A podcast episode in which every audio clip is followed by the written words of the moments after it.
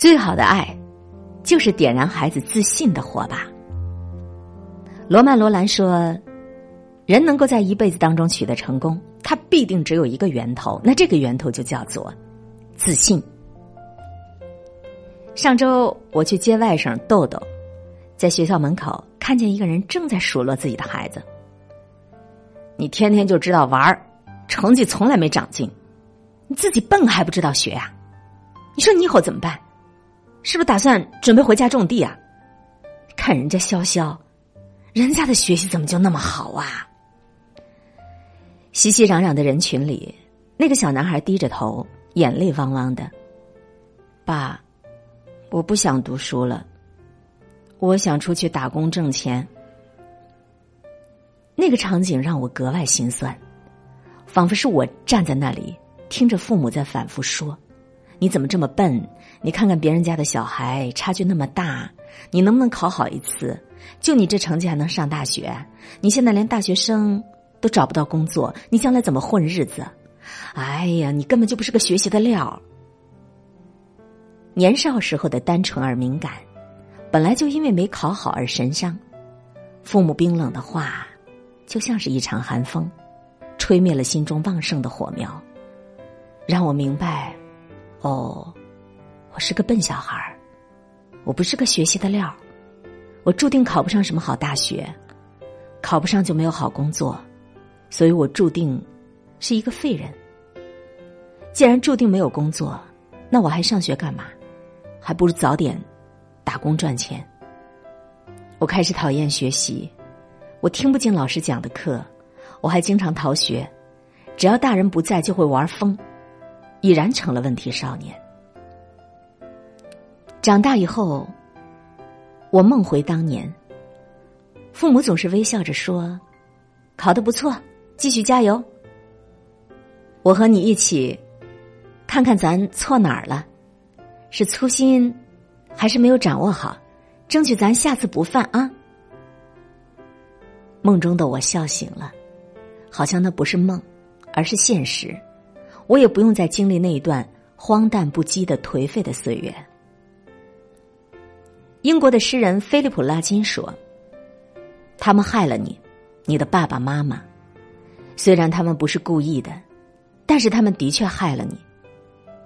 是啊，现在有多少做家长的，焦虑的担忧着孩子的未来，不停的在传递压力，想让他们发奋努力，一遍遍的说着孩子学习不好的恶果，想让他们有危机意识，但是我们却忘了。”他们只是孩子，他们还不能理解你这些狂暴背后的温暖。当你的欢笑变成沉默，当你把他的信心变成失落，孩子追逐梦想的脚步也就不会再执着。《虎妈猫爸》当中，毕大千就是训斥、惩罚来对待孩子的贪玩、做错作业和考试不理想，结果儿子彻底对学习失去了信心，成了无业游民。孙女儿开始厌倦学习，成了问题孩子。唯一成器的女儿也说那是一辈子的阴影。曾经笨到了家的我，也准备辍学去闯世界。我的想法震惊了父母，也让他们开始反思如何教育我的问题。他们开始把我当成别人家的孩子，表扬我的进步，赞赏我的长处，说着知心的鼓励的话。有一次考试完，爸爸说：“闺女考的不错。”比老爸当年强多了，我还考过鸭蛋呢，没被你爷爷少揍。现在不也大学毕业了？现在你看，爸爸还当干部呢。后来我才知道，其实爸爸上学的时候一直是学霸，不过是为了给我打气，故意贬低他年轻时候。而我被温暖包围着，也便就一点点的脱去了叛逆的外衣了。曾经看到过一句话，非常的认同他。赏识能让你的孩子成功。我同学安安在家里排行老大，下面还有两个妹妹，一个弟弟。因为超生，家里被罚了好多钱，可以说一穷二白。安安很懂事，学习也非常努力，但是成绩却一直一般。中考的时候，他的名次成绩不好，如果上高中需要一年交两千块，这笔钱对于安安家来说不是一个小数目。穷人家的孩子早当家。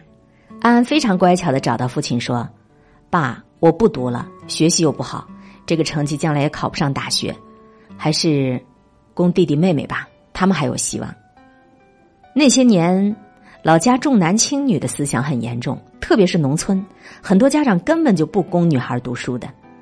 但是安安的爸爸却说：“我看了你们的中考成绩，在班里算你比初一期末考试前进了几十名呢。”如果高中又能进步一些，考上一个大学还是有希望的，那可就不用在家种地了呀。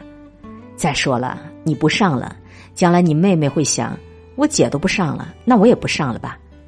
给他们做榜样，为他们着想，你更要上学，这才是他们学习的进步动力呀。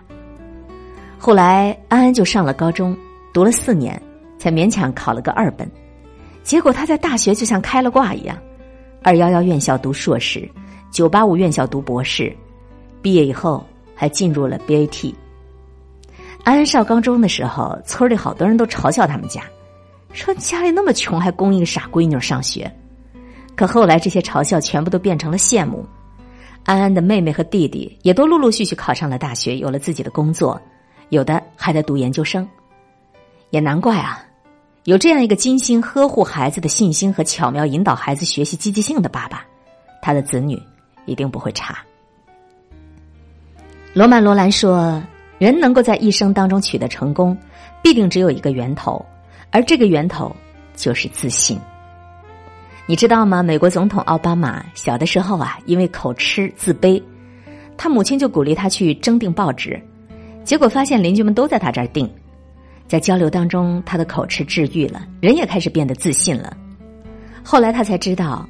邻居们之所以愿意订他的报纸，是因为钱都是母亲出的，就为了给孩子一个自信。有了自信，就有了无限的未来，没有什么沟沟坎坎能够吓到你，哪怕是竞聘总统。相反了，如果你不自信，那么你或许就不敢憧憬美好的未来，你要么就会跌在谷底一蹶不振。人生的道路很长很长。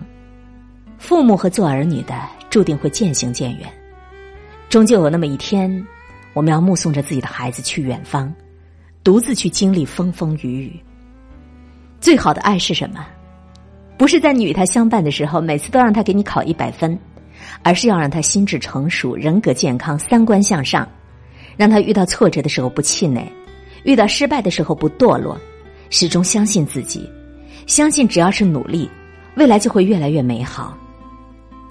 一个人内心里有了自信的火把，前方的道路还能够缺少光明吗？内心有了自信的火把，前方的道路还会缺少光明吗？这一篇文章，我不知道你听上去是否受教，我是相当受教，因为家中有马上就要中考的孩子，我们常常说自己爱孩子。